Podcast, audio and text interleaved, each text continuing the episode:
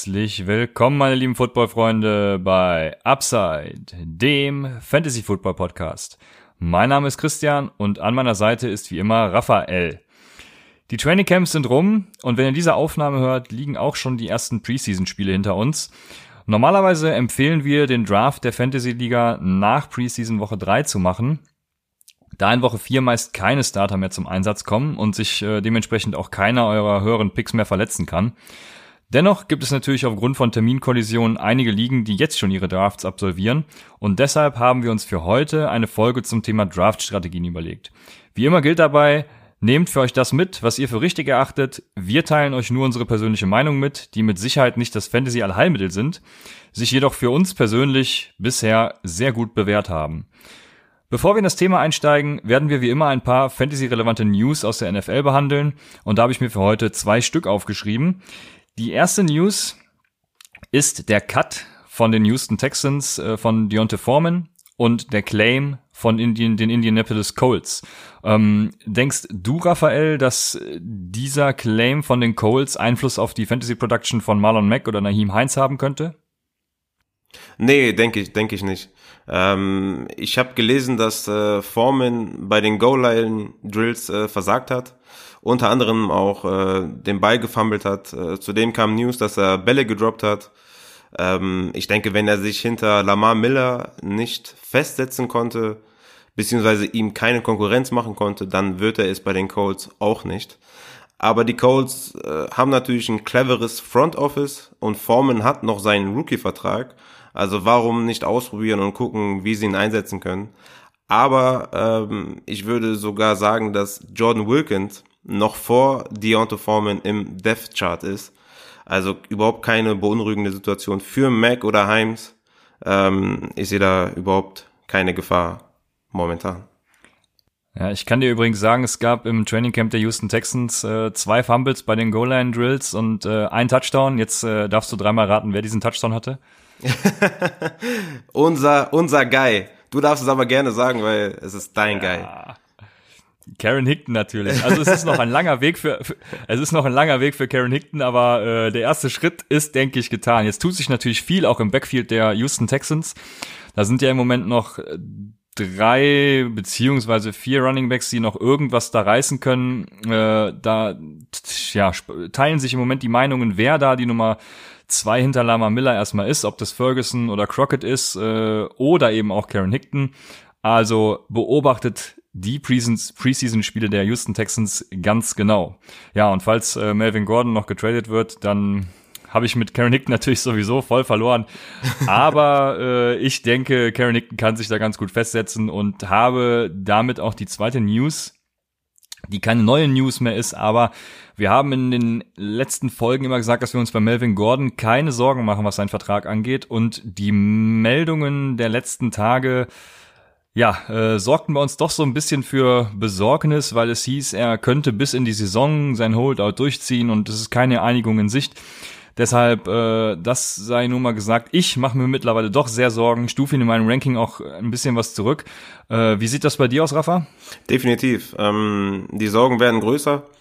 Ähm, habe auch äh, gelesen, dass wohl irgendwie ein Trade mit den Steelers im Raum stand. Ähm, natürlich alles immer ähm, mit Vorsicht zu genießen.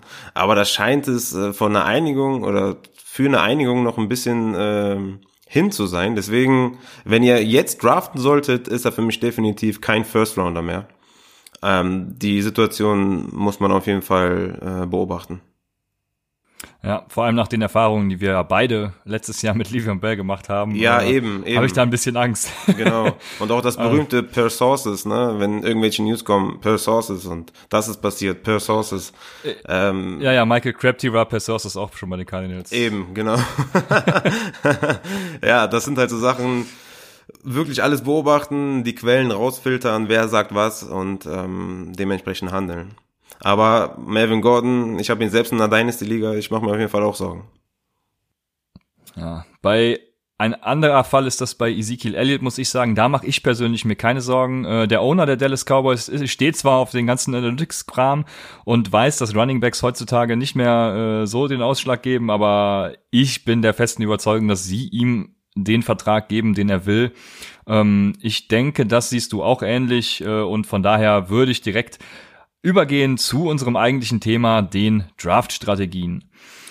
Und zu den Draft-Strategien ähm, möchte ich gerne einleiten damit, dass jeder von uns mal seinen wichtigsten Tipp für den Fantasy Draft äh, wiedergibt und möchte dich bitten, da mal deinen Tipp rauszuknallen.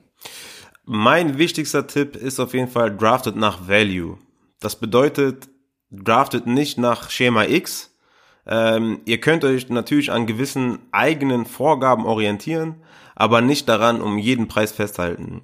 Äh, wenn ich zum Beispiel mit der Taktik in den Draft gehe, dass ich QBs late picke, dann heißt es nicht, dass ich Mahomes nicht in Runde 6 nehme. Das wäre ein Draft-Pick nach Value. Oder ein Ertz in Runde 4 ist ein Must-Pick. Egal, ob ich vorher dachte, nee, ich streame Titans dieses Jahr.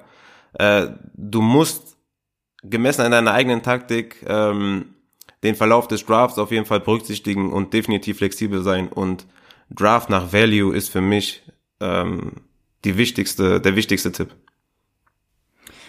Okay, für mich der wichtigste Tipp für Rookies. Ich habe zwei Tipps, einmal für die Rookies äh, und damit wie du hast zwei Tipps. Oder Hätte ich das gewusst? Ja, ne? ich hätte ich auch ein zwei bisschen, äh, ein bisschen geschummelt. Und zwar habe ich in der in der Rookie Anfänger Beginner Folge vergessen, macht Mock Drafts. Am besten oh. direkt auf der Plattform, wo ihr eure Liga habt, Mockdrafts mit den Einstellungen, die ihr in eurer Liga habt, dann seht ihr, habt, kriegt ihr immer ein gutes Gefühl dafür, ähm, ja, wer zu euch fällt und wer eben nicht. Ich kenne so viele Leute, die eben nicht diese Mockdrafts machen, deswegen ist das mein wichtigster Tipp für alle, die es noch nicht tun. Ähm, und der zweite Tipp ist, setzt Spieler in eure Queue, also Warteschlange quasi. Ähm, vor allem, wenn ihr am Turn seid, kann ich euch sagen, wenn vor euch äh, einer den Spieler pickt, den ihr haben wollt, und ihr habt keine Warteschlange an Spielern, dann seid ihr ziemlich aufgeschmissen. Die Erfahrung musste ich äh, des Öfteren schon selber machen, wo ich dachte, ach ja, das geht auch ohne. Es geht nicht ohne. Ähm, von daher sind das meine zwei wichtigsten Tipps. Äh, des Weiteren, wie Raphael schon sagte, solltet ihr euch auf gar keinen Fall in eine Strategie pressen ähm, und dann bei unvorhergesehenen Aktionen davon nicht abweichen. Äh, nehmen wir mal an, ihr wollt zum Beispiel an Position 7 äh, Wide Receiver Heavy gehen und die anderen sechs vor euch denken aber irgendwie genauso, warum auch immer, ähm, dann nehmt ihr an sieben natürlich einen der vier Stud Running Backs, die dann eben nicht an eins bis vier gegangen sind, wo sie eigentlich gehen müssten. Also das natürlich ganz klar. Ja, und äh, damit ist auch geklärt, dass ihr euch beim Draft immer anpassen müsst und nicht im Korsett einer bestimmten Strategie beharren dürft. Ja, das war unser Take zu dieser Folge. Ähm, wir hoffen, die Folge hat euch gefallen und sagen dann bis bald. ähm, nein, natürlich nicht. Ähm, also wie gesagt, alles, was wir jetzt gleich noch erläutern werden, äh, nehmt das mit, was für euch wichtig ist. Es wird einiges sein, kann ich sagen. Aber der, ähm, aber der Punkt zu dem Mockdraft ist auf jeden Fall sehr, sehr gut, den du genannt hast. Äh, ich kann mich noch erinnern, ähm, zur Vorbereitung unserer berühmten Dynasty Startup äh, Draft habe ich, glaube ich, bestimmt 50 Mockdrafts gemacht. Ne? Also wirklich wie ein Freak, fast jeden Tag einen Mockdraft gemacht. Und immer noch mache ich ungefähr drei, vier die Woche, einfach um ein Gespür dazu bekommen, dafür zu bekommen, wie ist momentan ADP, wie, wie wirkt sich was aus, wenn ich wie picke. Es ist einfach sehr wichtig, Mockdraft zu machen. Ja, vor allem ist so ein Mockdraft ja mal schnell gemacht. Also fünf Minuten, äh, keine Ahnung, auf dem Klo oder so, äh, hat man dann mal, kann man. ich wollte es nicht sagen, aber jetzt. Äh, ja. ja. äh, genau, machen wir einfach weiter. Äh, in der heutigen Folge werden wir zunächst Strategien der normalen Redraft-Liga ähm, gemäß unseres Standards, also 12 Team Half PPR durchgehen. Dabei werden wir zunächst erläutern, wie eine Strategie für die vorderen Picks, sprich 1 bis 4 aussehen könnte, danach auf die mittleren Positionen von 5 bis 8 eingehen und später dann den Turn an Runde 1, also von 9 bis 12 behandeln. Ähm, wir werden wahrscheinlich, könnte ich mir vorstellen, schon dabei mal Tipps in Richtung Dynasty geben, äh, da es hin und wieder auch Verbindungspunkte gibt, werden aber danach nochmal gesondert auf Dynasty-Strategien eingehen. Und Ganz spät werden wir dann auch noch äh, Strategien für Individual Defense Player äh, und Auction Drafts machen. Ähm, Raphael, bevor ich in die einzelnen Draft-Strategien übergebe, hast du noch besondere Sachen, wo die Leute beim Draft drauf, achten sollten? Ähm, ja, eine generelle Sache, ähm, die ihr auf jeden Fall beachten solltet, ähm, die auch sehr wichtig ist und sehr entscheidend ist für euren Draft, seid euch darüber im Klaren, welche Roster und welche Scoring-Settings ihr habt. Sprich, oh, ist es ja. eine, ja, sehr, sehr wichtig. Es, ist, es klingt so äh, logisch, ne? Aber viele vergessen es. Gerade, gerade Leute, die vielleicht drei, vier, fünf Ligen haben, äh, sind sich da vielleicht gar nicht mal so sicher, welche Liga sie gerade spielen oder welches Format. Ne? Ist es eine PPA-Liga? Äh, ist es eine Superflex-Liga? Äh, spielt der zwei, right, äh, zwei Running Backs, vier Right Receiver? Spielt der zwei Tight Ends? Spielt der Tight End Premium? Also informiert euch auf jeden Fall vorher genau darüber, wie eure Liga aufgebaut ist. Ganz, ganz wichtig. Ja, also äh, wie Raphael schon sagte, es klingt so banal, aber es ist es wirklich nicht. Also ja, guter, guter Hinweis für mhm. alle, die zuhören. Ähm, meine Sache, die man beachten sollte, ist, wenn ihr euch Rankings macht, was ihr auf jeden Fall machen solltet, ihr solltet immer mit eigenen Rankings in den Draft gehen. Ähm, macht euch Rankings nicht nach eins bis 100, sondern arbeitet in Tiers, also in äh, bestimmten Gruppen, sage ich mal. Ähm, und achtet dabei auch auf den äh, Positional Drop-Off. Also darauf werde ich bestimmt später nochmal eingehen, wenn es genau zu Draft-Strategien geht und das an einem Beispiel klar machen. Aber arbeitet mit Tiers, anstatt einfach nur die Position runterzuschreiben. Ähm, jetzt starten wir mit den Draft-Strategien Redraft, 12 Team, Half PPR äh, für die Position 1 bis 4 und ich würde dich, Rafa, bitten, damit anzufangen. Ja, Position 1 bis, 1 bis 4 für mich ganz klar Running Back Only by far. Also da gibt's nichts, äh, was ich anders machen würde. Ähm, die vier äh, Running Backs sind für mich ein Tier. Ähm, das Tier 1, ne? die einzigen vier Workhorse Running Backs, die man ohne größeren Bedenken picken kann, sind Sieg, Saquon, C-Mac und Camara. Also da ähm, das Tier 1 Running Back, Position 1 bis 4, dementsprechend auch, wenn ihr pickt, sind für mich definitiv die Picks, die ihr tätigen solltet. Also du würdest mit Running Back starten. Ähm, ich sehe tatsächlich bei Alvin Kamara ein bisschen Sorgen, äh, weil es für ihn auch ein bisschen neu ist. Ich habe dafür David Johnson noch dabei bei den Vieren, also bei den Fünfen dann. Äh, letztendlich habe ich die aber auch in einem eigenen Tier am Anfang und würde es genauso sehen. Du würdest also keinen Wide Receiver am Anfang picken. Ähm, ich denke, das kommt natürlich stark auf die Liga an. In der PPR äh, sollte man, äh, ja, bist du jetzt schon bei der Zero, Zero Wide Receiver Strategie oder war das nur für die erste Runde? Das war speziell jetzt für Pick 1 bis 4. Ja, okay, alles klar. Also, ähm, es gibt noch eine sogenannte Zero Wide Receiver Strategie. Das heißt, man pickt bis Runde mh, hm, ungefähr sechs keinen einzigen Wide Receiver und geht nur Running Back Heavy. Äh, das könnt ihr natürlich auch machen. Da kommt es stark auf die äh, aufs League Setting an. Also wenn es eine Standardliga ist, äh, dann könnt ihr das natürlich machen. In der PPR Liga schon schon weniger. Ähm, Nehmen wir mal an, wir verfolgen diese Zero Wide Receiver Strategie und du pickst auch in Runde 2, 3, 4 deinen Running Back. Mhm. Äh, draftest du dann auch einen Quarterback vor deinem ersten Wide Receiver? Nee.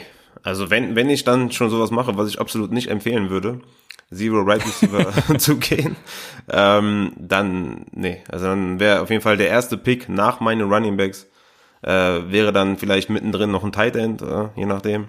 Aber ein QB dann noch vor dem ersten Wide Receiver, das halte ich dann für noch fataler als sowieso schon. Okay, ja, das hatte ich mir über dich schon fast gedacht. Äh, eine Sache muss ich noch dazu erwähnen, zu dieser Strategie oder auch zu den Positionen eins bis vier. Viele Leute gehen in äh, den ersten Runden Running Back Heavy und das ist statistisch gesehen einfach falsch. Also bei den äh, Draft-Strategie für Position eins bis vier bin ich dabei. Ich würde da tatsächlich eine ein Running Back Strategie fahren und den einen Running Back, der mir auf jeden Fall Punkte gibt, draften und danach erstmal Wide Receiver oder eben Tight End, je nachdem, wo Kelsey hinfällt, gehen. Und ich sage euch auch warum. Äh, ich nehme das Jahr 2018 als Beispiel. Da gingen 24 Running Back in den Top 48, äh, also das heißt die ersten vier Runden in Half-PPR-Formaten. Davon waren allerdings von diesen 24 nur 11 Running Backs in den Top 25. Ähm, also Top 25 Running Backs. Davon wiederum acht Running Backs in der ersten Runde das heißt, es gingen nur drei Running Backs, die nicht in der ersten Runde äh, vom Board gingen, in diese äh, ja, Top 25.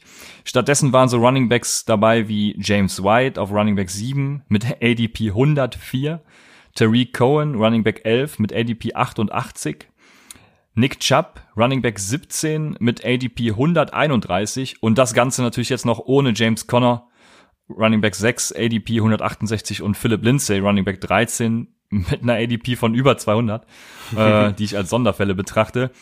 Running Back machen zwar die meisten Punkte im Fantasy, ähm, da die Fantasy-Wertung natürlich auch ein bisschen eindimensionaler ist als das Real Football. Im Real Football wandelt sich ja das Spiel bezüglich Analytics und sowas. Das heißt, der Run wird unbedeutender ähm, und durch dieses Analytics kommen immer mehr auf den Trichter, dass Running Backs irrelevant werden. Vor allem für Dynasty-Ligen ist ja das, was Running Backs angeht, sicher interessant, da die äh, der Produktlebenszyklus möchte ich fast sagen, ähm, der Running Back Lebenszyklus. ein, ein übles Wort. der, der, der Running Back Lebenszyklus einfach auch kürzer wird oder werden könnte. Ähm, man sollte die beiden Sachen Real Football und Fantasy aber strikt voneinander trennen und äh, darf im Real Football sicherlich der Ansicht sein, dass Running Back nicht mehr so eine große Rolle spielen werden, sie im Fantasy aber trotzdem noch hochdraften. Also was wäre jetzt auch mein, meine Strategie für eine Position 1 bis 4? Ein Running Back in der ersten Runde, und danach eben bis in Runde 5 oder 6 warten, um sich dann seinen Running Back 2 zu holen. Ähm, ja, und scheut euch auch nicht davor, Travis Kelsey früh zu draften, äh, da der Drop-off nach den ersten drei Titans eben massiv ist. Ja, damit würde ich übergehen zu den Positionen ähm, 5 bis 8. Und da starte ich jetzt auch direkt mal wieder, äh, da ihr in der mittleren Position eine geringere Wahrscheinlichkeit habt, zwei Spieler unmittelbar nacheinander zu kommen, bekommen, die ihr mögt, ähm, ist es eben auch sehr bedeutend, sich die Roster-Zusammenstellung der anderen Teams anzugucken.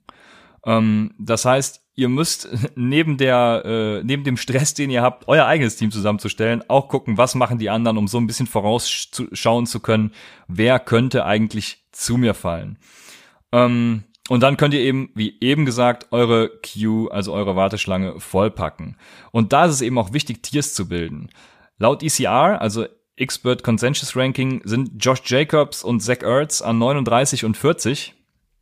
Ja, und ähm, jetzt könnt ihr in euer Running Back Tier schauen und seht, dass in demselben Tier auch noch Chris Carson und Mark Ingram sind, die ihr natürlich auch eine Runde später noch haben könntet. Gehe ich jetzt einfach mal davon aus. Äh, bei den Titans bilden Ertz, Kelsey und Kittel aber ein eigenes Tier mit einem massiven Drop-off. Also holt ihr lieber Zach Ertz eine ECR später, also an 40, statt dem Overall-Ranking zu vertrauen und Josh Jacobs an 39 zu nehmen. Das nur mal dazu. Dann der nächste Punkt für diese mittlere Position, die echt die nicht die beste ist äh, beim im Fantasy Draft statistisch gesehen, ist Get Your Guy. Das heißt, vor allem in den mittleren äh, Positionen darf man für einen Spieler, den man unbedingt haben will, auch mal reachen. Gerade aus dem Grund, dass man eben nicht direkt nacheinander dran, dran ist, also am Turn, sondern dass man äh, immer, ich weiß nicht, äh, zwölf Picks warten muss quasi. Ähm, ja, und eine Analyse der letzten Jahre zeigt, dass in den mittleren Positionen in den ersten Runden circa eine 50-prozentige Chance auf den Bass besteht, also wirklich sehr hoch. Ähm, daher würde ich hier das geringste Risiko picken und einen Top-Wide Receiver nehmen und das wahrscheinlich auch die nächsten Runden so durchziehen. Es sei denn, Leonard Fournette oder sowas äh, ist gerade da, wo ich dran bin, den ich ja als mein ja, äh, Boom-Player habe. Genau, Wide Receiver picken, weil als Starter nehmt ihr einen, high, äh, ho einen hohen Floor und, ein, und wenig Risiko und später für eure Bank pickt ihr dann eben High Ceiling oder auch Upside, wie man es nennen mag.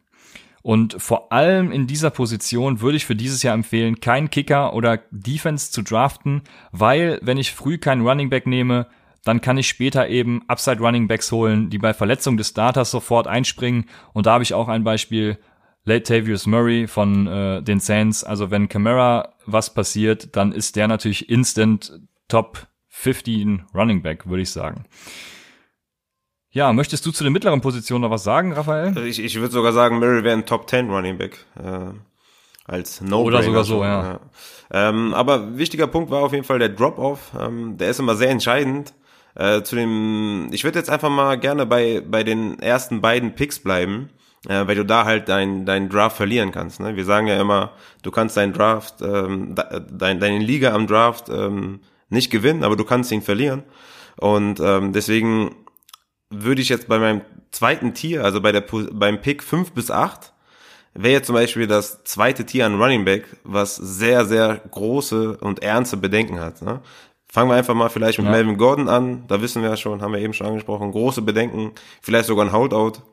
Ähm, ne, wenn ihr jetzt schon draften würde, dann auf jeden Fall die Finger davon lassen in der, in der ersten Runde. Äh, zumindest bis es keine neuen Informationen gibt. Dann hast du dann noch Joe Mixon äh, mit einer sehr schwachen O-Line. Immer wichtig für Running Backs sind natürlich O-Line und Opportunity, sprich Möglichkeiten zu, ne, oder Möglichkeiten zu produzieren in dem Falle. Also die Opportunity ist da bei Mixen, aber die O-Line wird halt noch schlechter als letztes Jahr sein. Dann hast du da noch einen Devin Cook, äh, wenn ihr den so hoch habt wie ich. Ähm, Verletzungshistorie.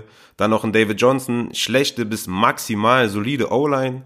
Äh, dazu neues Scheme, ähm, wird er wirklich äh, mehr im ähm, Passing Game eingesetzt.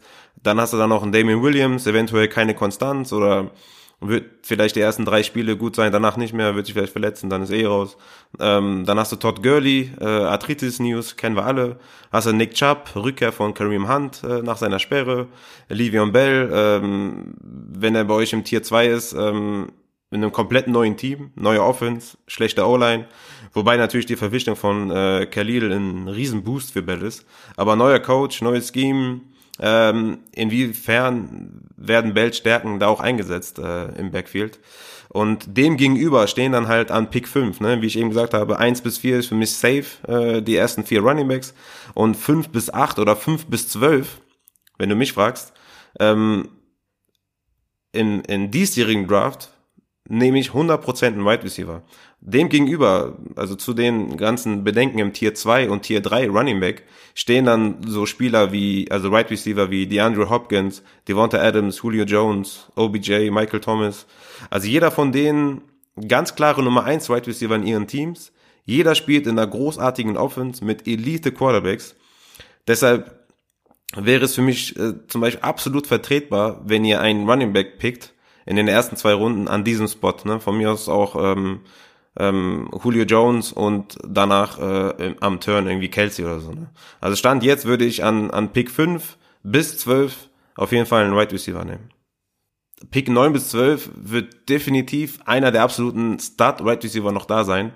Zu 100 Prozent. Ob Michael Thomas oder ein Julio Jones, ob ein Evans, ein Hill, äh, wenn ich mir vorstelle mit äh, Julio Jones und äh, also wenn ich halt am Turn picken würde, ne, an 12 oder an 11 oder an 10, wenn ich da jetzt äh, mit Julio Jones starte in der ersten Runde und dann in der zweiten Runde zum Beispiel Kelsey nehme oder von mir aus dann in der zweiten Runde OBJ, das wäre absolut Money. Dann hast du zwei Wide Receiver beziehungsweise zwei Receiver, die absolute Stats sind und das, das Drop-Off, das Tier Drop-Off für mich nach den Top 4 Running Backs ist enorm groß Deswegen ist es für mich ganz klar, dass ich ab Pick 5 die ersten zwei Runden eher auf Right Receiver gehe. Ich betone nochmal, drafted nach Value. Das bedeutet, wenn jetzt wirklich Camara bis 8 fällt oder so, dann nehme ich auch Camara natürlich vor einem Wide Receiver.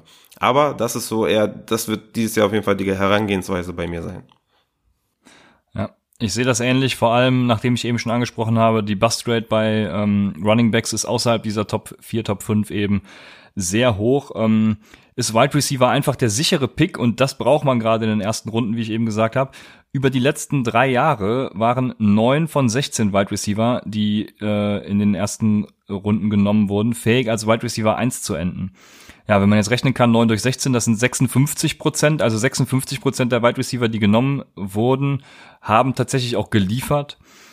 Dagegen gab es nur 6 von 14 Running Backs, die als Running Back 1 ins Ziel liefen. 6 durch 14, 43 Prozent. Das heißt, da spricht auch wieder alles für die Wide Receiver. Ähm, ja, wie eben gesagt, sucht man in den ersten Runden nach dem größten Floor und dem geringsten Risiko.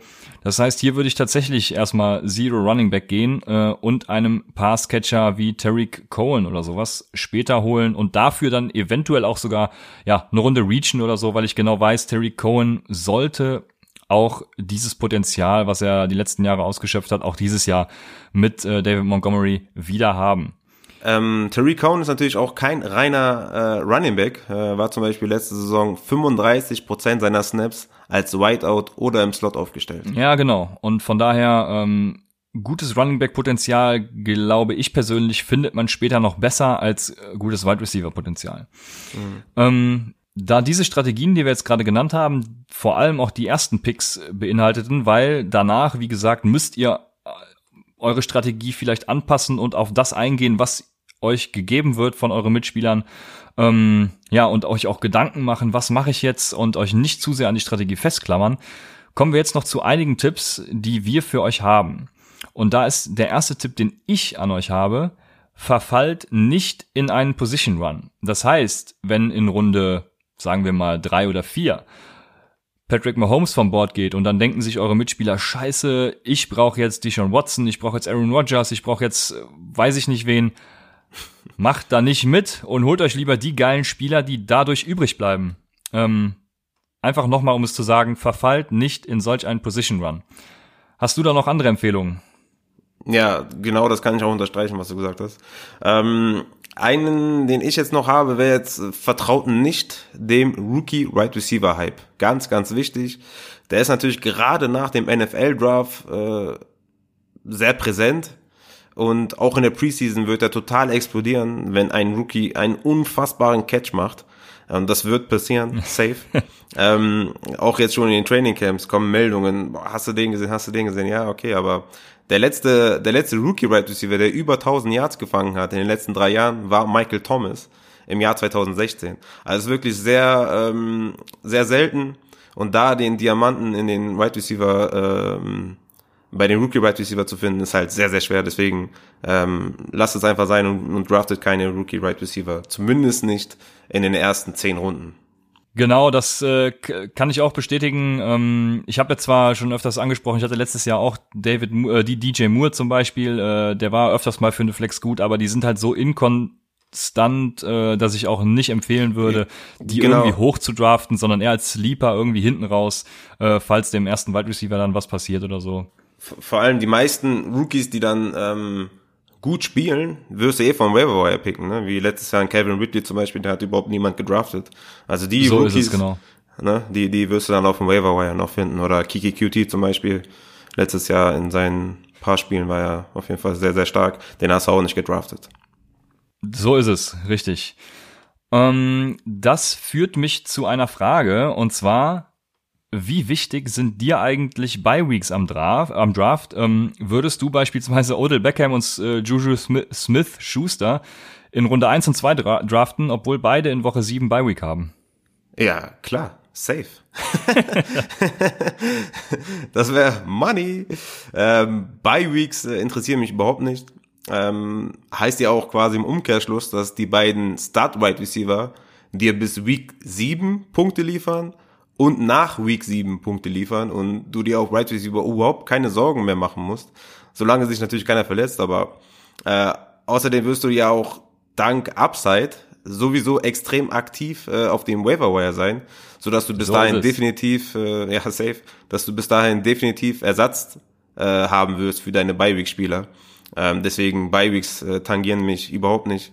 Äh, auch bei bei Running Back sogar sogar noch weniger, ne? Aber ähm, eine Sache, die mich auch gar nicht interessiert, ähm, da würde ich mal gerne deinen Standpunkt wissen. Wie äh, agierst du bei äh, SOS? Ähm, ja, erst nochmal zu den Bye Weeks. Genau das Einzige, wo ich mir vielleicht Gedanken darüber machen würde, sind Bestball-Ligen. Also falls irgendjemand zuhört, der Bestball spielt, ähm, da könnte man sich je nach Settings äh, vielleicht Gedanken drüber machen. Aber in der Regel, wenn ihr so picken dürft, wie ihr es wollt, würde ich das auch da nicht machen. Das nur der Vollständigkeit halber. Ähm, ja, SOS, sehr gute Frage. SOS bedeutet erstmal äh, Strength of Schedule. Das heißt, wie schwierig ist es für den Spieler, äh, die Saison zu absolvieren? Also wie einfach sind seine Gegner? Ähm, und das wird halt daran gemessen, äh, wie die einzelnen Positionen bewertet werden, gegen die man spielt. Äh, in Season, also während der Saison, betrachte, be beachte ich gerne mal beim Streamen den aktuellen Strength of Schedule. Ähm, wenn es beispielsweise darum geht, wer viele Punkte gegen Titans zulässt und ich Titans streame, ähm, dann gucke ich mir das sehr gerne an. Beim Draft bin ich da allerdings relativ gelassen und nutze sowas wie SOS oder auch ADP ähm, nur als Tiebreaker oder auch als schnelle Entscheidungshilfen, nenne ich es mal, ähm, zwischen zwei Spielern. Wenn ich beispielsweise zwei Spieler in derselben Range habe, einer davon in den ersten vier Wochen einen super easy SOS hat, ähm, dann pick ich den eben in der Hoffnung, ihn danach teuer traden zu können. Ja, oder andere Sachen mit ihm anzustellen. Vielleicht ist er danach einfach besser. Ja, das, ist, das, ist, natürlich super um, profimäßig. Genau das mache ich auch. Also wenn du, wenn du schon vorher siehst, irgendwie Lamar Jackson zum Beispiel, ja, der, der fängt ja jetzt mit den Dolphins an, ähm, wird er wahrscheinlich richtig gut produzieren. Und wenn jetzt jemand, da wirst du auf jeden Fall jemanden finden, wo du den, wo du jemanden locken kannst, wenn er da jetzt 30 Punkte aufs Board bringt, kannst du den bestimmt sehr, sehr gut äh, traden. Oder auch ein Dak Prescott hat einen super easy äh, SOS in den ersten vier Wochen. Ähm, auch so ein Spieler, den du gut dann später äh, wegtraden kannst. Also das ist auf jeden Fall ein super Profi-Tipp. Das denke ich auch. Also Strength of, of Schedule nicht zu sehr beachten, aber in Season durchaus zu Rate ziehen. Andersrum kannst du natürlich auch bei Bye Weeks zum Beispiel, äh, wenn du siehst, dein Gegner hat zum Beispiel mit zwei Spielern Bye Week, mit zwei Running Backs zum Beispiel Bye Week und äh, hat das irgendwie beim Draft nicht gemerkt und äh, hat jetzt total Panik, kannst du das auch ausnutzen und sagen, hör mal, hast du schon gesehen, irgendwie deine zwei Running Backs ähm, haben Bye Week äh, in derselben Woche willst du nicht vielleicht tauschen, ne? dann hast du, hast du da schon mal einen weniger in der Bye Week. Kann man natürlich auch so rumnutzen, ne? Ja, aber vorher würdest du ihm natürlich noch sagen, wie hervorragend er gedraftet hat, richtig? Ja. Richtig. ja, sehr gut. Ähm, gut, das wären noch unsere Empfehlungen außerhalb der äh, Redraft-Strategien. Damit leite ich über zu einem weiteren Thema, was Raphael persönlich sehr am Herzen liegt. Und äh, zwar sagen wir ja immer, dass ihr Quarterbacks spät picken sollt. Das liegt vor allem daran, dass die Punktedifferenz zwischen dem Quarterback 1 und dem Quarterback 12 geringer ist als beispielsweise zwischen dem Running Back 1 und Running Back 12. Also in Summe macht natürlich äh, ein Matt Ryan mehr Punkte als beispielsweise ein Alvin Kamara. Das ist jetzt einfach mal so dahingesagt. Ich weiß nicht, ob das tatsächlich stimmt, aber es sollte so stimmen. Ja, stimmt. Ähm, ja, genau. Und ähm, ja, von Quarterback 1 bis Quarterback 20 ist der Unterschied beispielsweise 100 Punkte ähm, und diese 100 Punkte Abstand hat man auch vom Running Back 1 bis Running Back 20.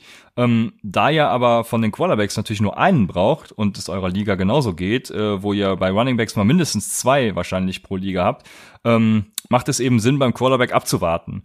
Äh, hinzu kommt, dass die meisten Quarterback, die als Top 5 Quarterback gehen, sehr volatil sind und mal auch, auch mal außerhalb der Top 10 landen. Ähm, Daher würde ich, wenn ihr einen Quarterback pickt, jemanden mit einem soliden Running Floor wie Lama Jackson, Kyler Murray oder auch äh, Russell Wilson nehmen, ähm, aber das auch lieber irgendwie in späteren Runden. Bei Superflex-Ligen verhält sich das Ganze natürlich anders und das wird euch Rafa jetzt erläutern. ja, auch hier verhält es sich äh, zum Beispiel mit Bye Weeks auch anders. Da sollte man in Superflex-Ligen äh, äh, unbedingt ein Auge drauf haben, ähm, das wird dir definitiv den Spieltag versauen, wenn deine QBs in derselben Woche bei haben. Das ist ja safe. Ähm, in Superflex gibt es verschiedene Draft-Strategien.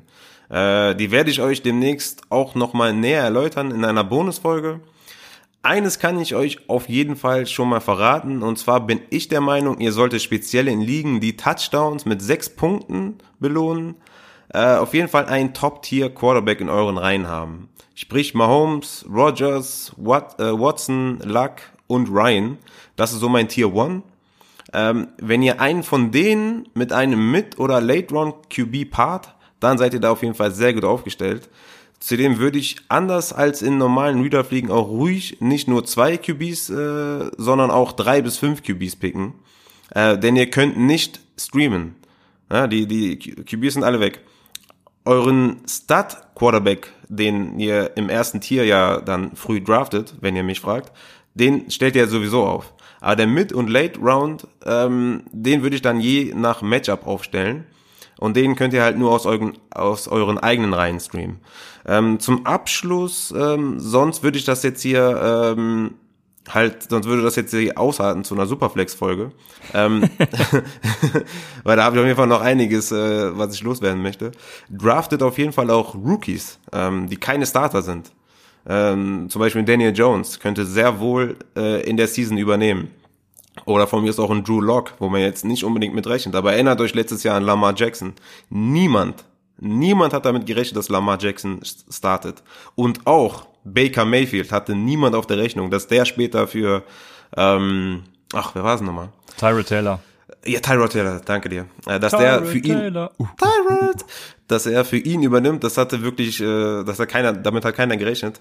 Ähm, die könnten dann halt in der Season übernehmen und ihr habt direkt Trade Value oder auch mehr Streaming-Optionen. Also äh, definitiv auch eine Variante, die äh, ich euch näher erläutern werde. Also wie gesagt, das, das Thema Superflex werde ich euch sehr, sehr gerne äh, nochmal in einem ausführlichen, ähm, in einer ausführlichen Bonusfolge erklären, wie ihr da am besten vorgeht.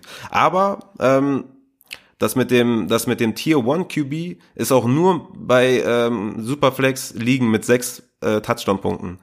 Ähm, denn wie du eben schon sagtest, äh, in Lamar Jackson oder Kyler Murray oder Russell Wilson, die geben dir halt so einen guten Run-Floor, dass du ähm, da auf jeden Fall auch mitarbeiten kannst. Aber wenn du mit sechs Punkten, ähm, also gehe nicht davon aus, dass Lamar Jackson mehr als 25 Touchdowns machst. Safe nicht. ähm, da ist auf jeden Fall ein Downgrade oder ein Josh Allen ne? oder die, die, die typischen ähm, Run-QBs kriegen auf jeden Fall ein Downgrade und ein Stafford, ein Cousins kriegen auf jeden Fall ein Upgrade. Äh, aber dazu noch in der nächsten äh, Bonusfolge mehr.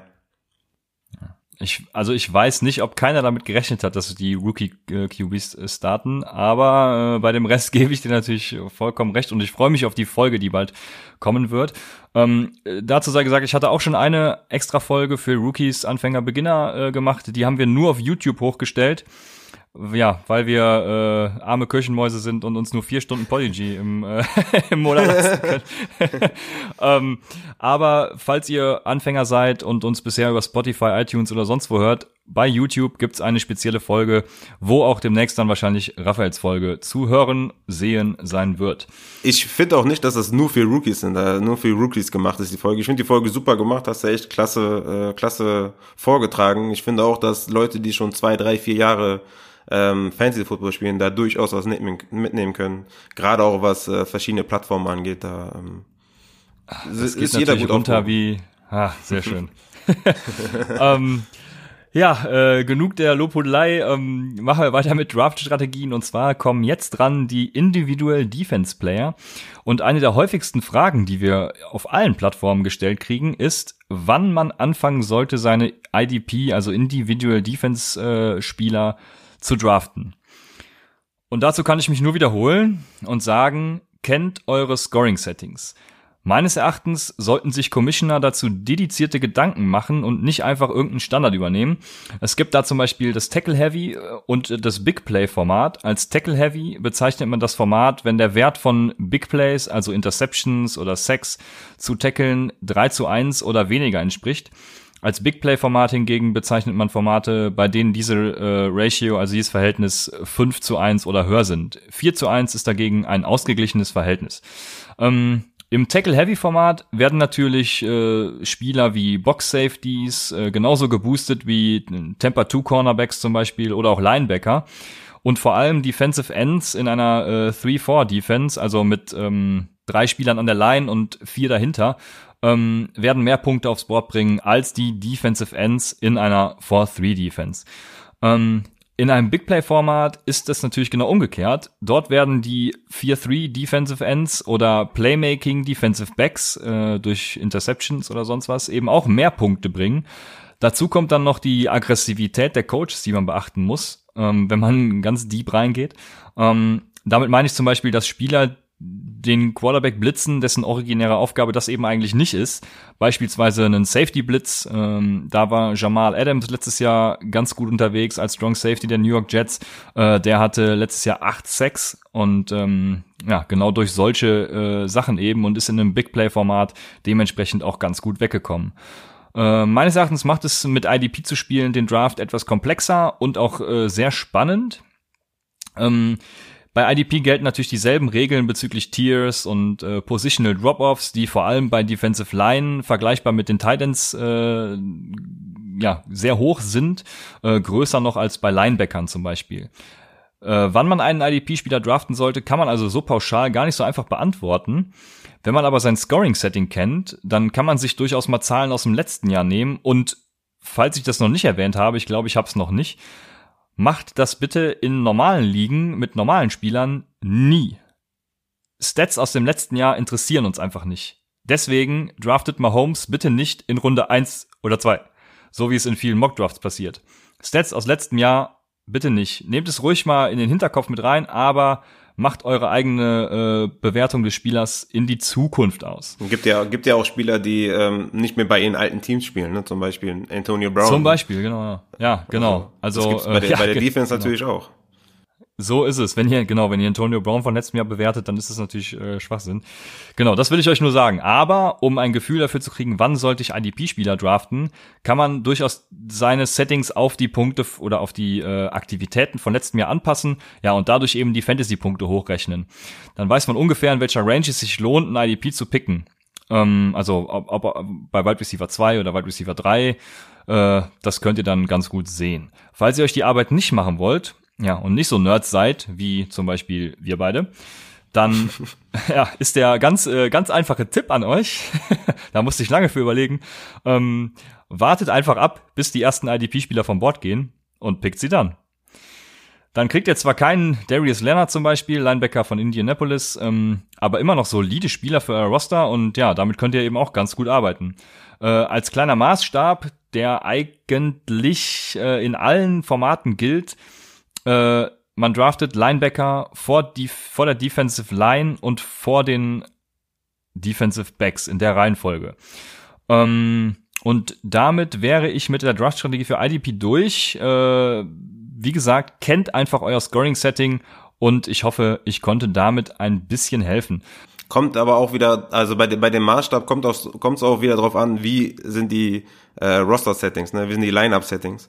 Ähm, ich drafte in IDP lieber erstmal einen Defensive Liner, dann einen Linebacker und dann einen Defensive Back. Also von meiner Warte aus habe ich dann eine etwas andere Reihenfolge, weil es einfach mehr Linebacker gibt, die äh, Relevanz haben. Ne, äh, einfach auch, äh, von, ne, einfach auch, da spielen ja meistens auch mehr Linebacker in einer Formation als D-Liner. Ne? Ja, das ist genau der Positional Drop, auf den ich äh, Genau. anfangs angesprochen hatte. Ja. Ja, genau. Genau. Deswegen habe ich dann eine etwas andere Reihenfolge, aber so im Großen und Ganzen stimme ich dir zu. Ja, also ja, es gibt keinen keinen äh, ja allgemein keine allgemeingültige Formel, wann man IDP-Spieler picken sollte.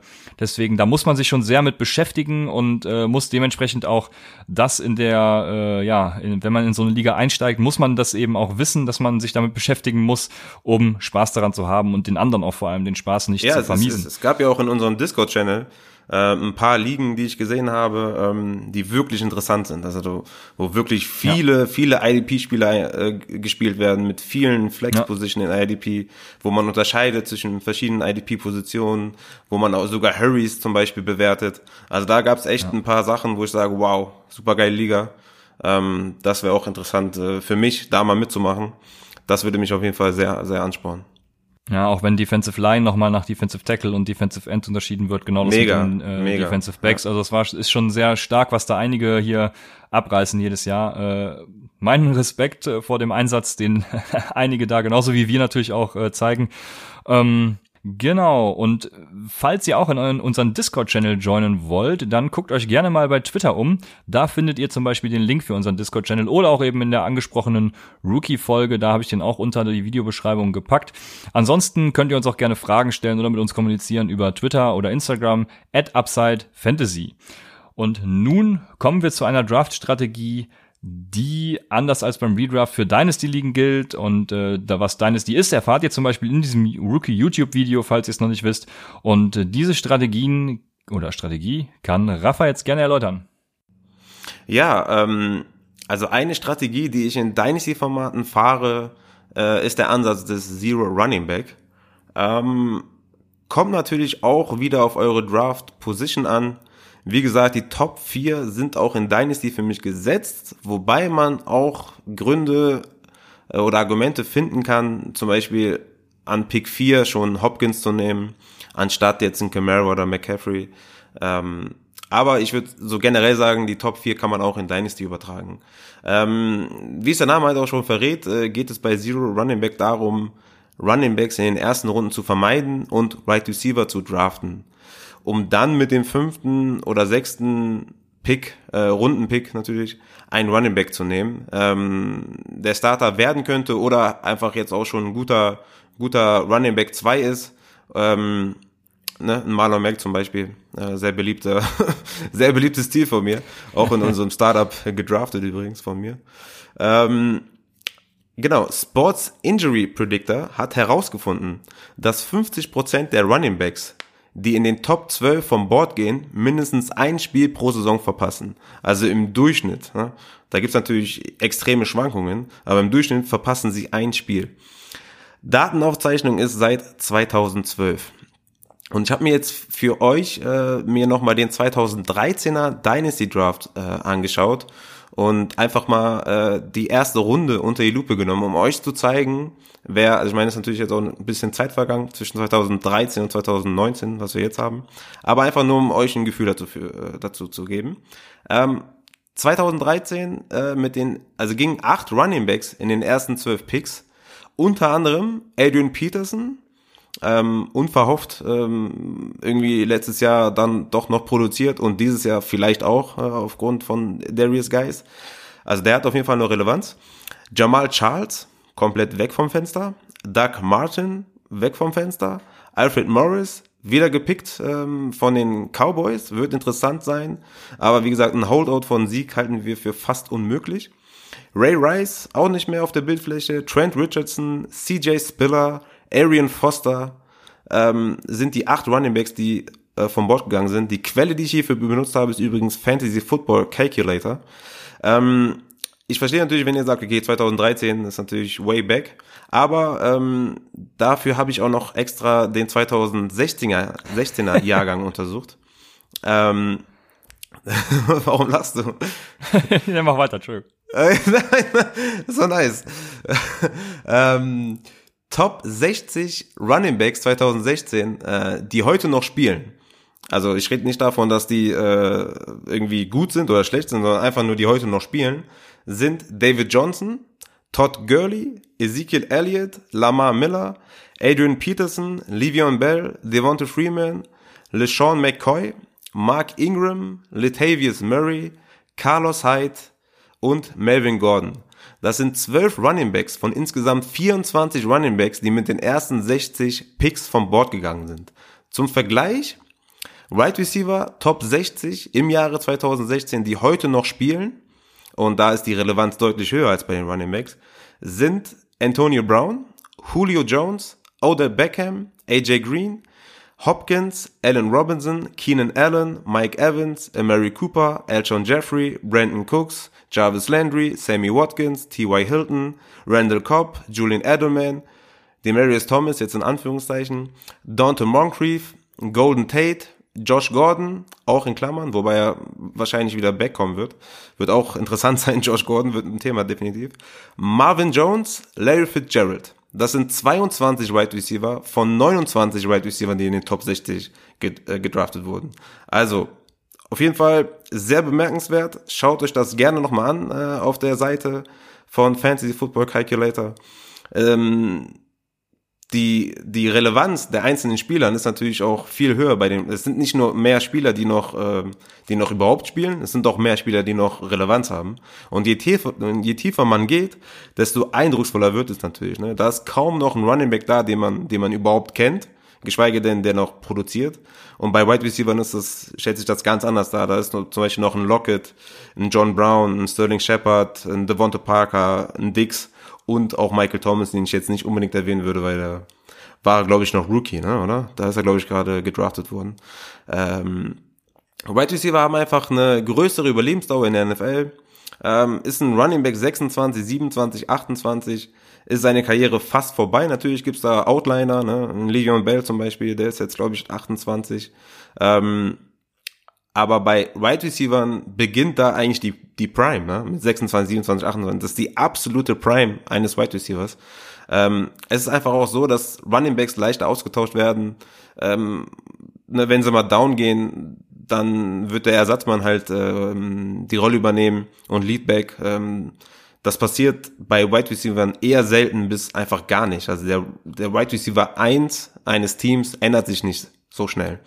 Sei denn, der wird weggetradet, dann ist der natürlich der Wide Receiver 2 ähm, wird dann die Nummer 1, klar. Ähm, wenn ihr Aber dazu erst noch Wide Receiver 1 woanders, ja. Oh, ja, genau. Genau, safe, ne? Wie zum Beispiel Mary Cooper, ne? Äh, von, ja. äh, von den Raiders Rübergang zu den Cowboys und auch da die Nummer eins direkt. Und das spiegelt auch genau das wieder, was Analytics sagt, dass äh, Running Backs genau. ja unbedeutender werden. Also von daher äh, stimme ja. ich dir da voll zu. Ja, definitiv. Also ähm, ich glaube, Adrian, Adrian Franke sagt es, glaube ich, schon, äh, seitdem er anfängt, aus Box zu Kolumnen. Ist das ein Wort? egal. äh, spricht er schon davon und ähm, ja, ich gucke ja auch schon sehr, sehr lange Football, du ja auch, Christian. Und wir wissen einfach, Running Backs haben nicht die Relevanz wie noch in den 90er Jahren oder so. Ne? Da war das einfach noch komplett anders. Ähm, ja, wenn ihr dazu vielleicht noch, wie wir in der Dynasty, äh, mit zwei Running Backs und drei Wide Receivers spielt, dann würde ich euch dringend raten, die ersten drei Runden Wide Receiver zu picken ähm, also mit dem Vorsatz natürlich reinzugehen, Red Receiver zu picken, wenn, ne, ich kann es einfach nur immer wieder betonen, drafted nach Value. Ähm, bei einer Dynasty würde ich da schon sehr in Richtung Zero Running Back gehen, aber wenn, wie gesagt, Camara äh, mit dem siebten Pick immer noch da ist oder McCaffrey an zehn immer noch, dann ja, geht man halt in der ersten Runde mit einem Running Back. Aber ähm, drei Wide Receiver zu picken in den ersten drei Runden, wenn ihr drei, drei Wide Receiver aufstellen müsst, ist auf jeden Fall ein guter Tipp. Ja, was Und, dabei äh, vor allem ins by the way, mein Team in unserer Dynasty ist natürlich outstanding. Ja, das ist natürlich sowieso, das äh, kann ich nur unterstreichen. vor allem mit den tollen Trade-Angeboten, die du immer unterbreitest. Äh. ähm, Auf jeden Fall eine gute Diskussion heute bei uns bei WhatsApp. Ne? Also eine Sache, die bei Dynasty natürlich noch ins Gewicht fällt, ist, dass Rookie Running Backs natürlich einen direkten Impact haben in das Spiel. Siehe dieses Jahr David Montgomery, Josh Jacobs oder mit Abstrichen eben auch Miles Sanders wohingegen Rookie Right Receiver, wie eben in dem Redraft-Take schon angesprochen, im ersten Jahr zumindest äh, wenig Einfluss auf die Fantasy-Produktion haben. Deshalb genau, kann man das halt, unterstreichen, was Raphael sagt, ja. Genau, du kannst halt super im nächsten Jahr dir einen absoluten Workhorse Running Back, okay, absolut jetzt vielleicht, okay, Jacobs ist definitiv absolut ein Workhorse, aber du kannst ja auch genau. einen David Montgomery, äh, ne, sagen wir mal, nächstes Jahr wäre jetzt der Draft gewesen, dann könntest du dieses Jahr David Montgomery auf jeden Fall in den ersten, mit den ersten drei Picks nehmen und dir da damit einen, einen safen Running Back äh, sichern. Also ja, kann ich Für nächstes Jahr beispielsweise ein Jonathan Taylor, der richtig was abreißt. Also äh, ja, definitiv. Ja, der wird mit Sicherheit auch Instant Starter, von daher. Genau. Äh, zu guter Letzt äh, für unsere Draft-Strategie-Folge habe ich noch das Thema Auction Drafts weil das auch ein kleines, aber feines Thema ist. Es gibt noch nicht viele Leute, die mit Auction Drafts äh, Berührung hatten. Äh, wer Auction Drafts noch nicht kennt, das ist äh, ja ein bisschen so wie bei Comunio, kann ich sagen. Ich spiele selber zwar kein Comunio, hab's mal gemacht. Äh, da bietet man einfach auf Spieler ähm, und hat ein bestimmtes Budget zur Verfügung. Genau, es ist so, dass äh, zumeist 16 bis 20 Spieler gedraftet werden und man eben einen Spieler aufruft, auf den man jetzt bieten will und dann können alle Spieler auf diesen bieten. Äh, dort gibt es eine verschiedene, also gibt es verschiedene Ansätze, das Geld aufzuteilen. Äh, sei es dann ein diversifizierter Ansatz, wo man viele Spieler für dasselbe Geld holt oder eben aggressiv vorgeht und für zwei Spieler bereits irgendwie 80 Prozent seines Kapitals ausgibt. Ähm, der wäre der wär ja. ich wahrscheinlich.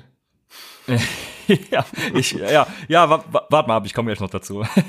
okay. ähm, dort gibt's natürlich dann auch sowas wie ADP, sage ich mal, also Average Draft Positions ähm, oder Average Draft Budgets, wenn man es so nennen will, äh, wo man einsehen kann, zu welchem Betrag durchschnittlich welche Spieler gehen.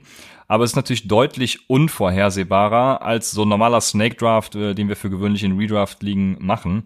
Ähm, ja, weil eben manche Leute einfach überinvestieren ähm, und für gewöhnlich versuche ich dabei so ein, so ein Stud-Heavy-Ansatz, äh, in dem ich dann 60 bis 70 Prozent meines Kapitals in zwei Top-Spieler stecke.